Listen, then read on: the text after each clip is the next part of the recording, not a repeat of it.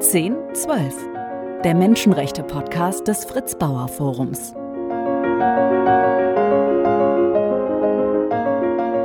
Und wir begrüßen in dieser Sonderfolge erneut Mosche Zimmermann aus äh, Israel. Herzlich willkommen und vielen Dank wieder für die Zeit, für dieses Gespräch. Gerne. Und wir müssen natürlich fragen, es ist schon ein paar Wochen her, äh, seit wir das letzte Mal miteinander gesprochen haben. Wie ist die Situation, wie ist die Sicherheitslage aktuell, wie ist das Alltagsleben im Moment um Sie herum? Für die allermeisten in Israel ist der Alltag äh, eigentlich normal. Das heißt, bis auf die etwa 200.000 Menschen, die entlang der Grenze im Norden oder entlang der Grenze äh, zu Gaza leben und äh, ihre Wohnsitze evakuiert äh, mussten, bis auf diese Gruppe lebt die äh, israelische Gesellschaft mehr oder weniger normal. Die äh, Angriffe aus Gaza haben stark nachgelassen, also nur vereinzelt äh, fliegen noch Raketen. Insoweit ist die Militäroperation in Gaza erfolgreich. Im Norden Israel fliegen mehr Raketen oder mehr Geschosse, aber für die allermeisten, die in Jerusalem, Tel Aviv oder in Haifa leben, ist das eben normal geworden. Bis auf, man äh, ist die ganze Zeit sehr aufmerksam auf das, was in den Nachrichten berichtet wird. Das heißt, man weiß Bescheid, dass äh, Krieg, äh, dass der Krieg läuft. Und das bedeutet für die Familien, die Angehörige haben, die Soldaten sind und entweder im Norden oder im Süden Israels äh, im Kampf sich befinden. Diese Familien selbstverständlich sind viel mehr besorgt. Die Zahl der äh, israelischen Toten äh, ist nicht klein. Also jeden Tag sind es äh, zwei bis fünf oder mehr, die äh, als Soldaten, als Reservisten sterben für ihre Familien und für die Familien der äh, Leute, die äh, ihre Reservisten in den Krieg geschickt haben, ist es eine besonders äh, bedrückende Zeit, mehr als für die äh, Gesamtbevölkerung.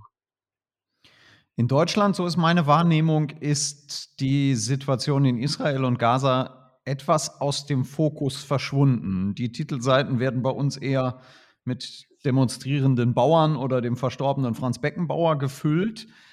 Wie ist, ist die Nachrichtenlage in Israel? Gibt es überhaupt ein anderes Thema als äh, die, die Militäroperation? So ist es immer mit äh, Nachrichten. Die müssen immer neu sein und etwas sagen, was man bislang noch nicht erfahren hat. Genauso wie der Krieg in der Ukraine ist auch der Krieg äh, äh entlang der Gaza-Grenze etwas, äh, was äh, more of the same ist. Das heißt, man kennt schon mehr oder weniger das, was passiert. Und die neuen Nachrichten sind nicht sehr anders als die alten und deswegen verschwinden sie Nachrichten aus äh, Israel irgendwo im Hintergrund oder auf der letzten Seite der, äh, der Zeitung. Klar, auch in Israel berichtet man eben äh, über äh, Beckenbauers Tod. Äh, das ist eine Figur, die auch in Israel bekannt war. Es gibt auch andere äh, Nachrichten, aber alles ist überschattet von äh, Krieg selbst. Und da kann man sagen, von Krieg und der Einstellung der Politik zu, dieser, zu diesem Krieg. Man berichtet nicht nur äh, über das, was in Gaza geschieht oder um Gaza herum geschieht, sondern man berichtet sehr viel über Kabinettssitzungen, über Streit zwischen den Politikern, aber auch über die äh, einzelnen Schicksale der Leute, die entweder am 7. Oktober äh, diese Katastrophe erlebt haben oder die im Krieg noch sich befinden. Eine, eine Nachricht, die tatsächlich etwas ja, untergegangen ist, vielleicht in der deutschen Wahrnehmung, war äh, ein Urteil des obersten Gerichts in Israel. Und damit möchte ich ganz herzlich äh, Dr. Irmtrud Wojak wieder begrüßen, die Geschäftsführerin der Buxus Stiftung und des Fritz Bauer Forums in Bochum. Ist das nur meine Wahrnehmung oder ist diese eigentlich für das Land Israel sehr, sehr wichtige äh, Entscheidung ein bisschen untergegangen in der Nachrichtenlage der letzten Tage? Ja, vielen Dank auch meinerseits, dass wir diesen Podcast noch heute noch mal anschließen können, Mosche Zimmermann. Ähm, ja, mich interessiert das auch besonders die Reaktion auf äh, die Gerichtsentscheidung am Anfang dieses Jahres. Ähm, denn dieses geplante, in Anführungsstrichen, Reform, muss man ja wohl sagen, ähm, hat ja sehr, sehr große Proteste in Israel ausgelöst. Äh, was bedeutet das jetzt äh, von einer sogenannten Reform, von der es hieß, sie würde die Demokratie aushöhlen? Äh, was bedeutet es auch für die Regierung Netanjahus? Also die Entscheidung ist schon eine mutige Entscheidung. Äh, die Justiz, das oberste Gericht weiß Bescheid, dass äh, die Regierung, diese Regierung auf ihre Chance lauert. Es äh, hat nichts daran geändert, dass hier ein Krieg begonnen hat, dass eine Katastrophe stattgefunden hat. Die Regierung macht weiter. Und äh, so wie die Reaktion kam, weiß man Bescheid, worum es geht. Also äh, es gab äh, diese Aussage eines äh, äh, Politikers, ja, nachdem wir die Hamas erledigen und dann die Hezbollah erledigen, äh, steht jetzt das oberste Gericht, äh, äh, um äh, von uns erledigt zu werden. Mehr oder weniger diese Art von äh, Aussage. Das heißt, in dieser ein ein Einreihung der Feinde ist es nur eine Frage der Zeit. Im Moment befassen wir uns mit äh, Terrororganisation Hamas und Hezbollah, aber in dem Moment, wo wir wieder Zeit haben, so die Haltung dieser Regierung, dann befassen uns, wir uns mit dem äh, vertrauten Feind, gegen den wir äh, schon im Jahr äh, 23 gekämpft haben, nämlich äh, die Justiz oder das oberste Gericht. Die Entscheidung ist, dass äh, das Gesetz äh, über die äh, Freiheit der Entscheidung des obersten Gerichts äh, gesetzwidrig war, obwohl es ein Grundgesetz ist oder ein Grundgesetz offiziell ist. Das heißt, das Gesetz gilt im, in der israelischen Justiz nicht. Das besagt aber nicht, dass die israelische Regierung es nicht versuchen wird, auch diese Entscheidung zu überrumpeln. Also da muss man nur noch ein Gesetz äh, äh, verabschieden oder etwas anderes äh, unternehmen, eine Notverordnung oder etwas ähnliches. Etwas wird diesen Leuten einfallen, um äh, die Entscheidung des obersten Gerichts äh, eigentlich zunichte zu machen. Darauf muss man gefasst sein. Das wissen die Leute, die in der im obersten Gericht äh, sitzen. Das wissen auch die Politiker. Äh, und das äh, ist auch die Ausgangsposition der äh, Koalitionsmitglieder. Gleichwohl war es eine historische Entscheidung, oder? Mitten im Krieg ist, sind alle obersten Richter zusammengekommen in dieser Situation und haben das entschieden. Ähm, also ist es eine Unterstützung doch auch für die Protestbewegung in Israel, oder? Wobei man sich eigentlich nicht vorstellen kann in dieser Situation, dass die Einigkeit im Hinblick auf den Krieg daran zerbrechen kann. Man versucht ja, diese gespaltene Haltung äh, zu schaffen, nämlich also entweder Krieg oder äh, die Frage der Demokratie. Beides kann man nicht zur selben Zeit irgendwie äh, angehen. Das ist selbstverständlich falsch. Das ist die Grundhaltung sowohl der Protestler, der aktiven Protestler, als auch der Justiz, der, als, auch des obersten äh, Gerichts. Äh, obwohl wir uns mittendrin in einem Kampf oder in einem Krieg befinden, ist es allerhöchste Zeit, hier Entscheidungen zu treffen. Äh, diese Entscheidung bedeutet, man lehnt den Versuch ab, Israels äh, Fundament, Israels Verfassungsfundament zu ändern. Wir haben ja keine schriftliche Verfassung, wir haben eine Verfassung, die auf Common Law gebaut wird und darauf achtet das oberste Gericht und deswegen äh, diese Entscheidung. Die Regierung versucht, diese Entscheidung zu delegitimieren, indem man dem Gericht vorwirft, man hätte das alles hinauszögern sollen, abschieben, äh, weiter äh, auf die lange Bank schieben oder etwas ähnliches, weil wir eben äh, keine Zeit für solche Fragen haben, äh, solange wir in Gaza oder gegen Libanon äh, kämpfen müssen. Das ist mutig. Äh, das ist selbstverständlich für die Demonstranten, die damals demonstriert haben, eine Bestätigung. Nur ein Kleinteil der äh, Demonstranten demonstriert auch heute, weil eben die allermeisten verstehen, in einer Zeit des Krieges sind Demonstrationen nicht besonders willkommen. Man versucht eben das, was jetzt betont wurde, die Einheit, die Einigkeit zu betonen und äh, nicht äh, die Spaltung oder nicht der äh, interne Konflikt in der Gesellschaft. Und deswegen ist diese Entscheidung rein formal eine Entscheidung des obersten Gerichts, wo die Demonstranten äh, insgeheim selbstverständlich sehr erfreut sind, aber nicht daraus jetzt äh, ein Sprungbrett äh, machen für den nächsten Schritt. Mhm. Und wie wirkt auf diese Einigkeit ähm, der Plan der Südafrikaner, Israel wegen Genozid, wegen Genocide anzuklagen vor dem Internationalen Strafgerichtshof? Also dies, der Slogan ist Einigkeit. Also überall auf den Straßen, unterwegs, auf Bus, Bushaltestellen steht dieser Slogan Bejachad Nenatzeach. Gemeinsam siegen wir oder gemeinsam zum Sieg. Das ist zur Parole geworden, zum Slogan geworden. Und das nehmen die Leute irgendwie sehr ernst. Das zeigt also, wie gut Propaganda funktionieren kann. Und äh, wenn man einig ist hinter der Regierung, darf auch die Kritik an die Regierung nicht in den Vordergrund äh, kommen.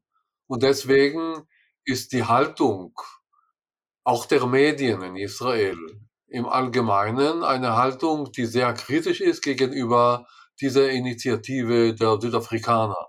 Also wir müssen gemeinsam halten und wir diskutieren auch nicht äh, die Frage, ob tatsächlich wir äh, im Kampf gegen die Hamas äh, nicht äh, etwas überzogen haben oder nicht übertrieben haben. Diese Diskussion wird marginalisiert.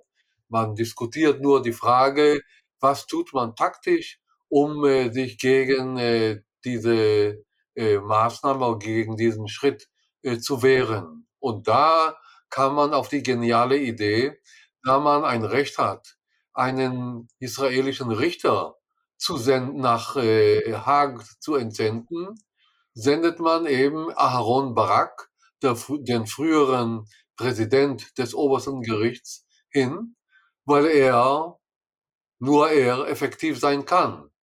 Und da muss man betonen, das ist der Boomer für diese Regierung. Diese Regierung hat äh, Aaron Barak äh, eigentlich für den Erzfeind Israels gehalten die Ursache für alle Miseren der israelischen Politik. Und jetzt, wo man in einer Notsituation äh, landete, in Haag, äh, greift man eben zur besten Waffe, eben zu Aaron Barak als Teilnehmer an, an, äh, an diesem äh, Gerichtshof in Haag. Das ist eine absurde Situation, aber die zeigt, also wie absurd überhaupt die israelische Politik geworden ist. Ja, Barak ist Familie, ist Überlebende, sind Überlebende des Nationalsozialismus. Die Familie war, glaube ich, im KZ Kaunas gefangen, oder? Ja, äh, also er war versteckt äh, äh, während des Krieges. Er ist aus äh, äh der Gegend von äh, Kaunas oder Kovno. das ist eine sehr dramatische Geschichte. Jemand, der mit dieser Erinnerung aufwächst äh, die Erinnerung an die Shoah äh, ist selbstverständlich besonders empfindlich für Untaten, die auch nach 45 stattfinden. Man kann ihm nicht vorwerfen, dass er hier irgendwie die Erinnerung an den Holocaust missbraucht. Er ist ein Überlebender. Und trotzdem hat diese Regierung, haben die Vertreter dieser Regierung äh, mit allen Mitteln versucht, ihn irgendwie klein zu kriegen oder anzugreifen oder zu beleidigen. Bis zu diesem Moment, wo man versteht, eigentlich ist er der äh, geeignete Mensch, um äh, uns dort in Haag zu verteidigen. Selbstverständlich nicht alle.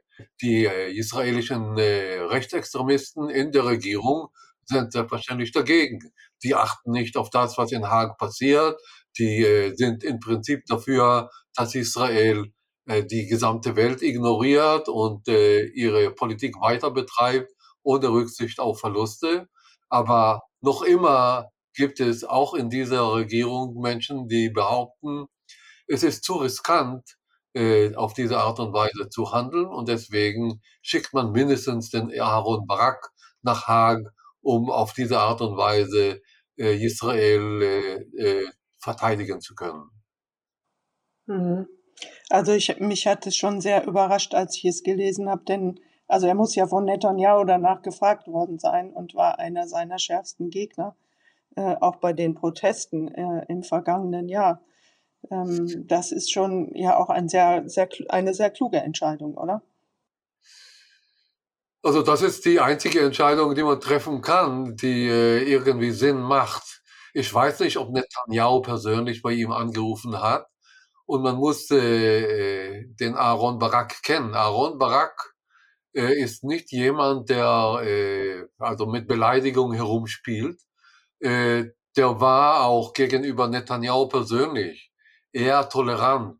Er war nie persönlich irgendwie beleidigend äh, gegen äh, Netanyahu eingestellt, so dass diese Entscheidung am Ende äh, akzeptabel ist, auch für Aaron Barak und von der anderen Seite auch für Netanyahu. Äh, man muss ja irgendwo verstehen, äh, wie die Welt funktioniert. Und äh, wenn man das verstanden hat, dann ist eben Barack die bessere Lösung.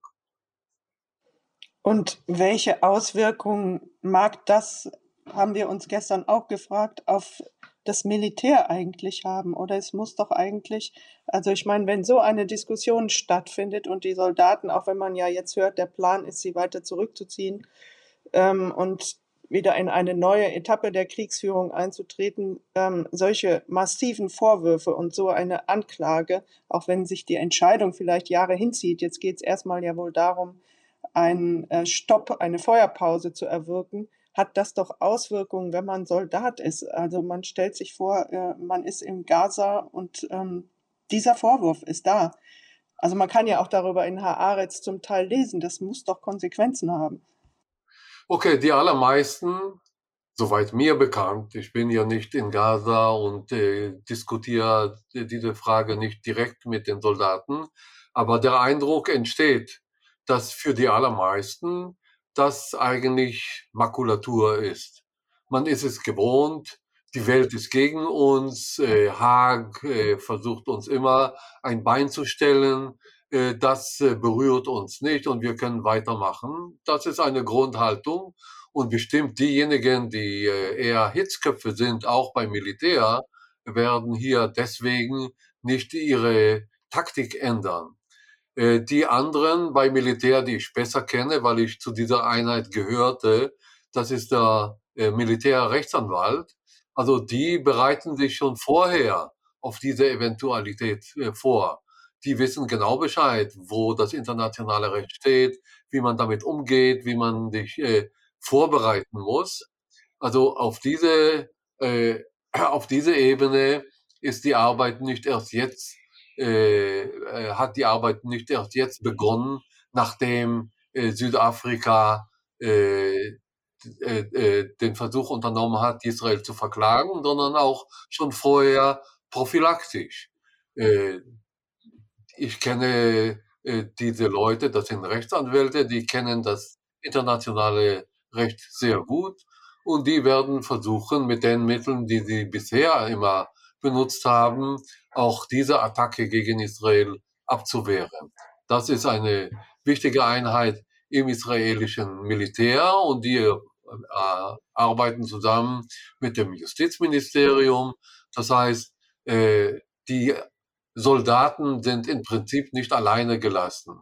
Es ist aber wahrscheinlich im Hinterkopf von vielen Offizieren in Israel äh, die Möglichkeit, wenn sie mal später ins Ausland fliegen, äh, dass sie dort äh, festgenommen werden, um äh, vor Gericht gestellt zu sein.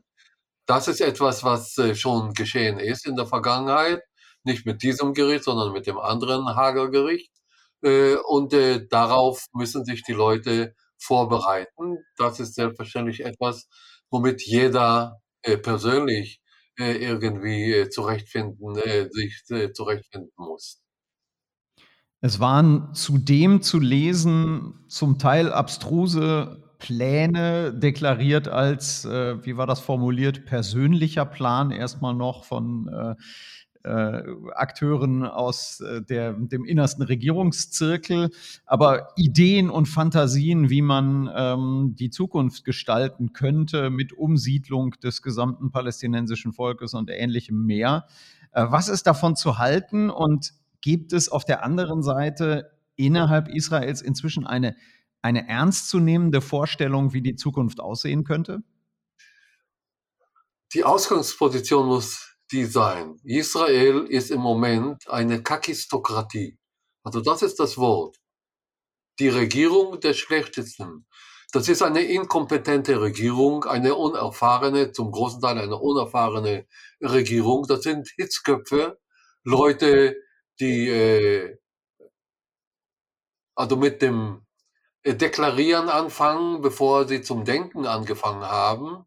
Und deswegen kommt so etwas dabei heraus. Also eine Atombombe auf Gaza zu werfen als eine Idee oder Gaza platt zu machen oder mindestens äh, 100.000 äh, Palästinenser in Gaza nur als Einleitung umzubringen. Also das sind die Ideen, die für diese Gruppe, die leider im Moment äh, die Regierung ausmacht, typisch ist. Das sind keine Leute, die äh, wie, sagen wir mal, normale, äh, sogar durchschnittliche Politiker anderswo agieren, sprechen und denken.